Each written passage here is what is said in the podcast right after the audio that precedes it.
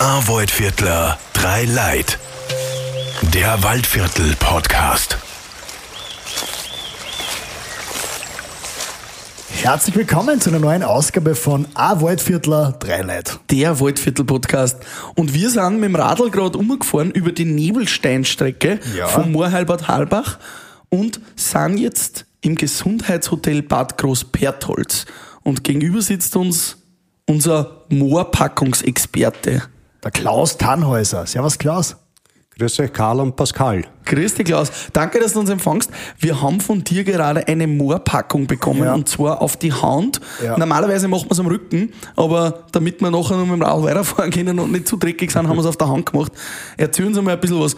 Klaus, ja, es fühlt sich warm an, es riecht sehr angenehm nach Wald. Was genau ist das jetzt eigentlich?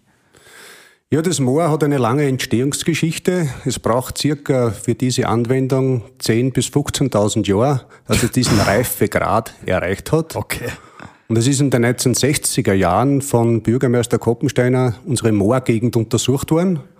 Und da ist die Habinger Au, wo wir unser Moorvorkommen haben, als qualitativ bestes Moor hervorgegangen und war das erste amtlich anerkannte Heilmoor Niederösterreichs.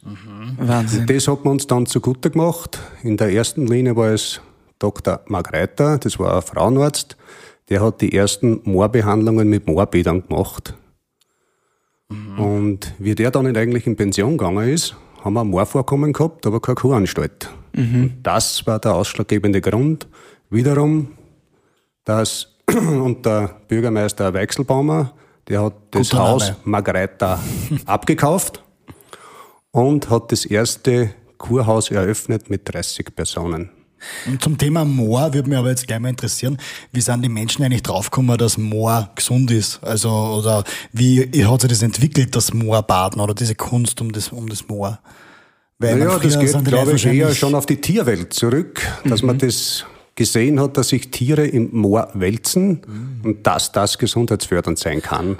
Und dann ist das erst am Menschen appliziert worden. Aber das ist auch schon 800 vor Christus ist das erste schon erwähnt worden, dass Wahnsinn. Moorbäder appliziert worden sind. Und wenn du jetzt sagst, 15, 20 Millionen Jahre braucht es, Tausend. ah, 1000 Jahre, entschuldige, dass das Ganze quasi diese, ja, was, was hat's denn für Wirkung, das Moor? Was tut's denn eigentlich genau? Ja, das Moor hat eine stark, sage jetzt einmal, entzündungshemmende Wirkung. Das ist eigentlich das, was man uns hier im Hause auch zugute macht, wo es auch zum Einsatz kommt. Oder adstrangierende Wirkung, das heißt eine zusammenziehende Wirkung. Das macht man sich in einer Moorkosmetik zugute. Aber hauptsächlich sage ich, für unseren Bereich ist das die entzündungshemmende Wirkung.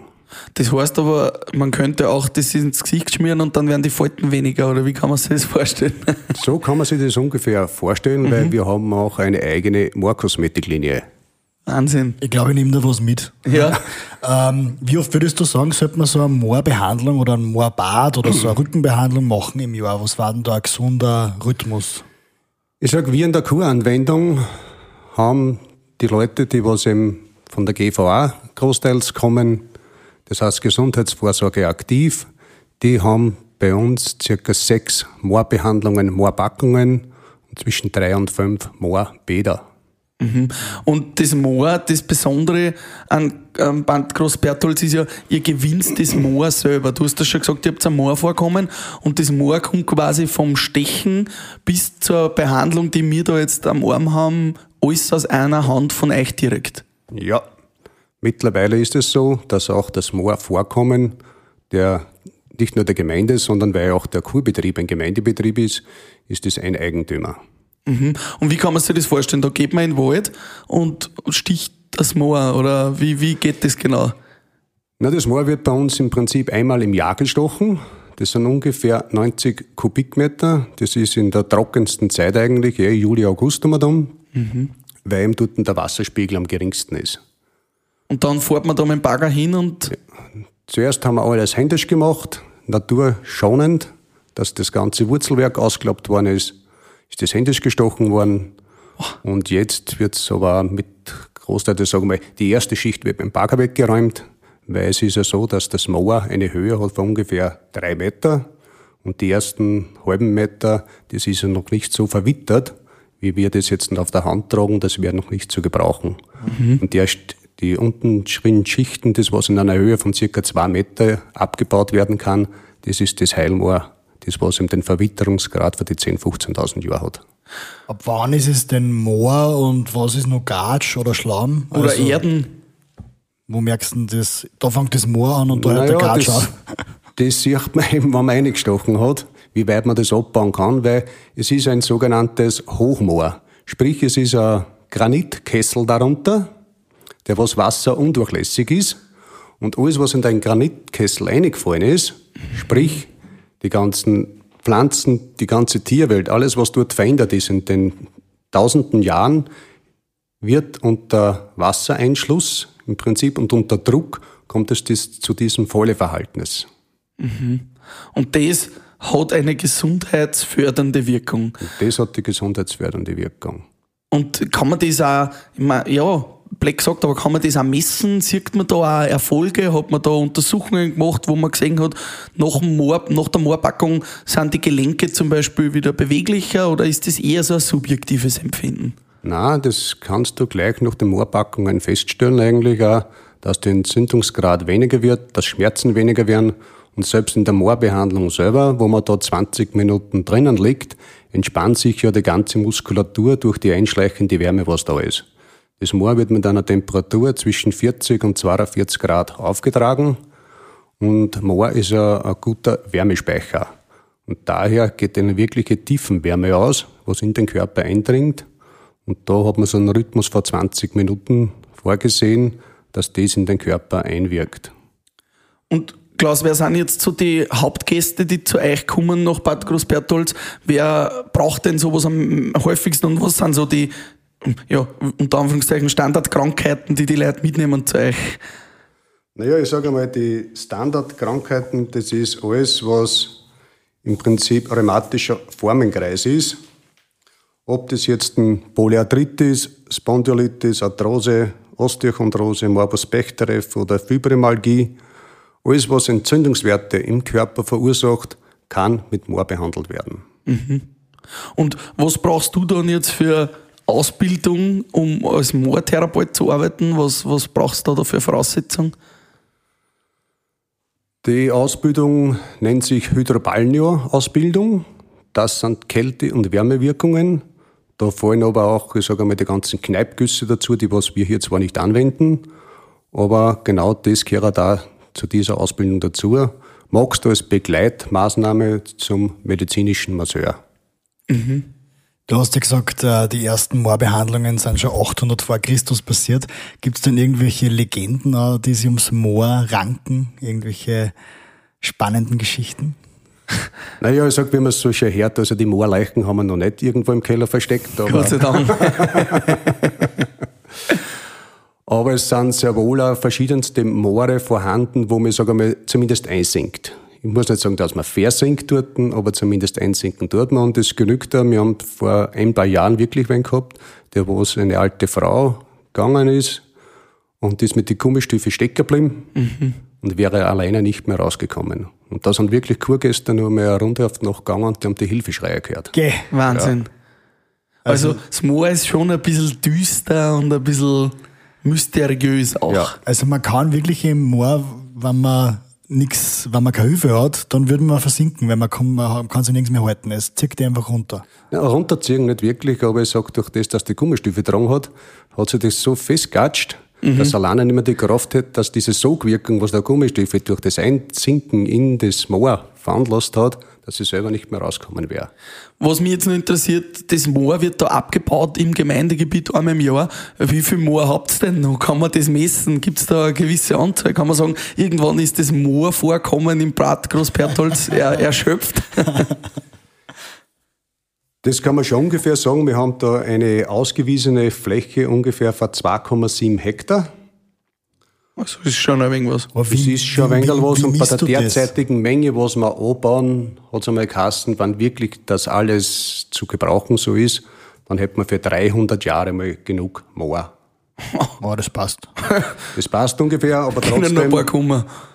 aber trotzdem sind wir darauf bedacht, dass wir das wieder rückführen wollen.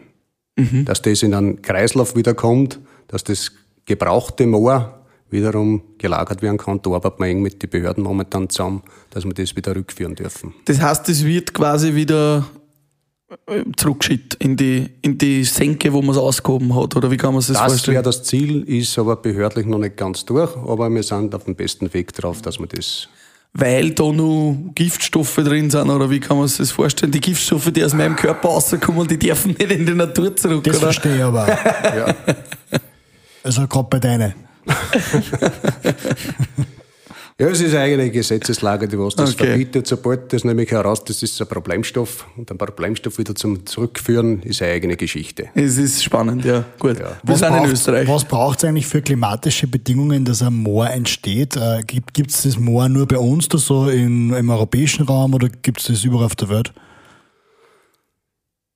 Ja, der Es gibt, es, gibt, es, es gibt schon in verschiedenen Höhenlagen. Bei uns wird es auf, es heißt nicht Hochmoor, weil es auf 970 Meter abgebaut wird, sondern es ist diese feuchte Gegend, was du brauchst.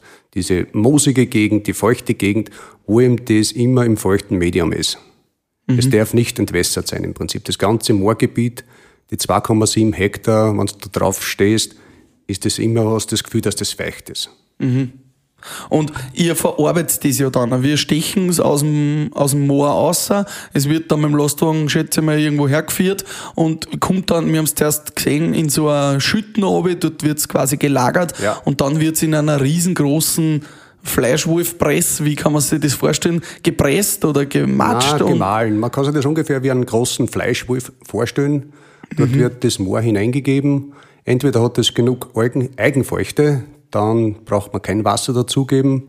Wenn das Moor jetzt, sag jetzt, das schon mal ein halbes, dreiviertel Jahr gelagert ist, dann entwässert es auf den Fliesen.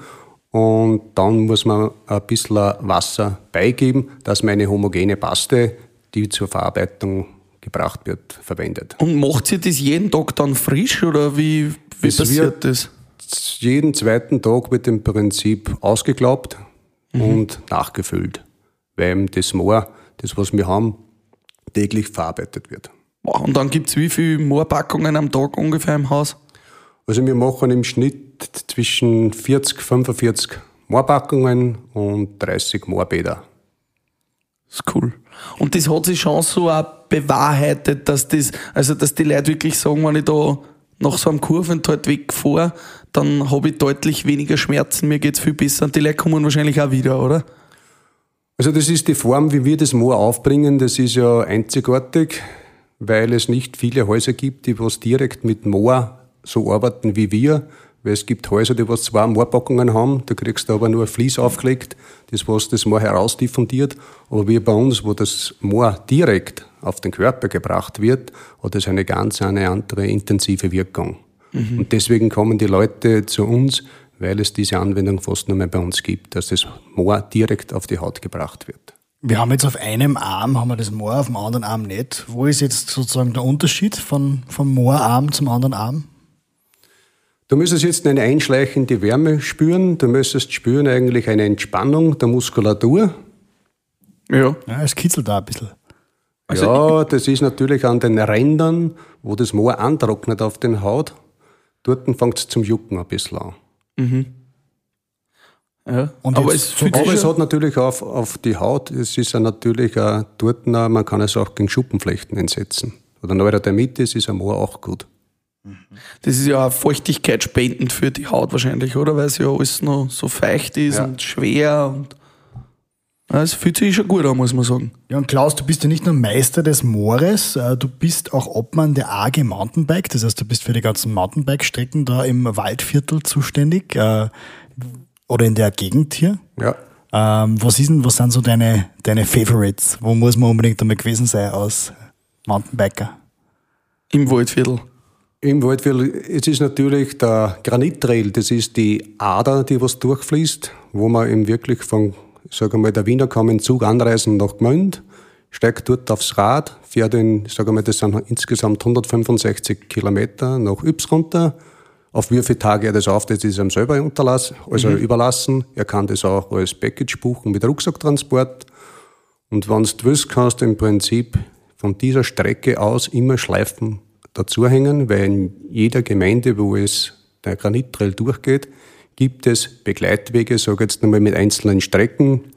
Bei uns gibt es auch den Leinsitzweg 1 und 2, wo man von weiterer weg, ich sage mal auch eine 90 Kilometer Runde fahren kann, wo man mehrere Strecken zusammengehängt hat. Und sonst sind es einzelne Strecken, wo man fahren kann. Bei uns ist da Bertholz, ist die Nordwaldstrecke, die Fasseldorfstrecke. Freiwaldstrecke geht bei uns durch, die was uns die Verbindung nach Oberösterreich schafft, wo man die nächste Mountainbike-Destination kommen.